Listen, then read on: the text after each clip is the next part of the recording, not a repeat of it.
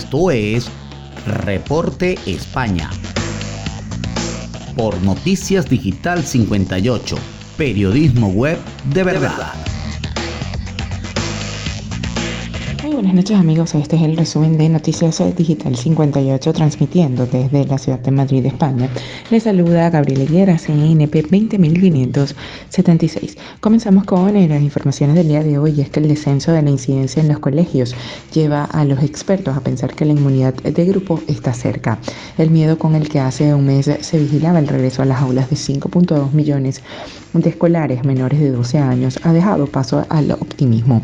El temido crecimiento de los contagios entre el único grupo de población sin vacunar no se ha producido y los expertos empiezan a considerar que la protección alcanzada casi el 80% de la población ya completado la pauta ha llevado a España a una situación que se acerca a la tan ansiada inmunidad de grupo, aunque sí alcanzarla del todo, ya que no es previsible la erradicación del virus. Un escenario que lleva a los, a los expertos a vaticinar que no está muy lejano el momento en el que se pueda plantearse el fin de las mascarillas en los colegios como primer paso del fin de su uso en interiores. Estamos en el mejor de los escenarios que pudiéramos prever hace un mes. La transmisión comunitaria ha bajado muchísimo, muy rápido y todo junto a las medidas de protección mantenidas en los colegios. Esto lo eh, reafirmó un epidemiólogo llamado Quique Basat. Cambiando de tema, Ayuso a Pedro Sánchez sobre su trato a Madrid. Si quiere, le doy un abrazo a quien pretende engañar. El presidente del gobierno, Pedro Sánchez, hablaba ayer en entrevista para eh, un medio de comunicación del el tono de confrontación permanente de la presidenta madrileña Isabel Díaz Ayuso. Ella no ha tardado en responderle en esa misma línea, acusándole de llevar años tomando medidas que perjudican a la comunidad madrileña y rematando, si quiere le doy un abrazo, no sé a quién pretende engañar.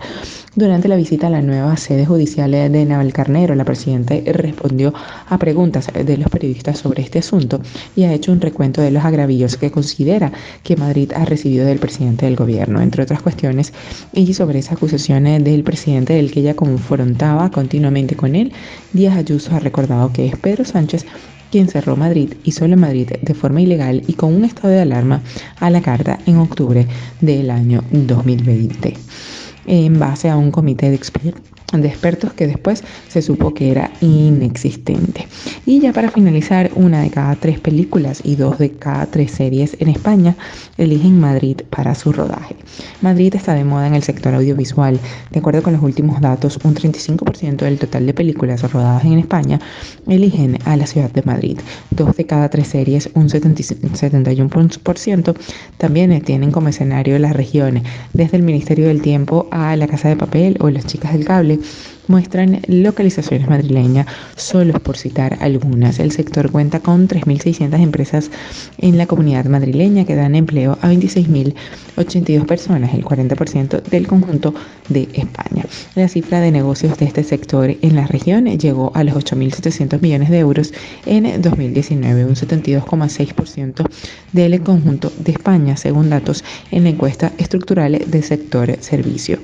Todos estos datos se han conocido tras la visita que han realizado los consejeros de Cultura Marta Rivera de la Cruz, eh, ministra de Empleo eh, y Hacienda, Javier Fernández Laquetis, a las instalaciones que tiene la multinacional de Netflix en Tres Cantos. El motivo del éxito de Madrid, en opinión del consejero de Economía, son las ventajas que proporciona una política fiscal competitiva, seguridad jurídica, estabilidad institucional, y una amplia red de infraestructuras.